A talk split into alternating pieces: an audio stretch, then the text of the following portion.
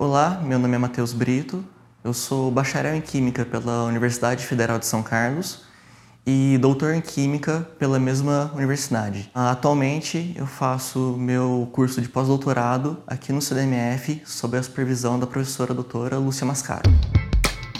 CDMF Pesquisa, um dropcast sobre as pesquisas desenvolvidas no Centro de Desenvolvimento de Materiais Funcionais na voz dos próprios pesquisadores.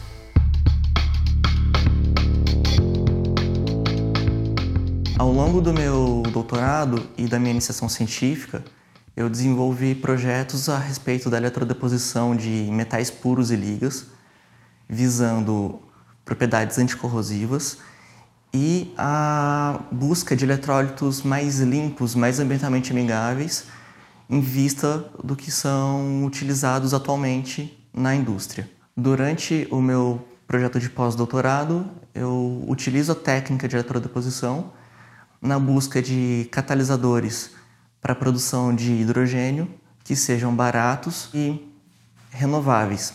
Ao longo do projeto de doutorado, eu estou trabalhando com a eletrodeposição na busca de materiais catalisadores para serem utilizados em células de produção de hidrogênio, que é um assunto que está bastante em alta no país devido à economia verde, no caso. E atualmente nós testamos diversas ligas e diversos materiais que sejam mais baratos na busca de catalisadores para produção de hidrogênio no compartimento do catodo e de oxigênio no compartimento do anodo. O objetivo deste projeto é chegar na construção de uma célula para a produção de hidrogênio, então de baixo custo e com baixo consumo de energia, utilizando materiais mais acessíveis do que os comumente utilizados hoje em dia, que são metais nobres como platina, irídio, entre outros.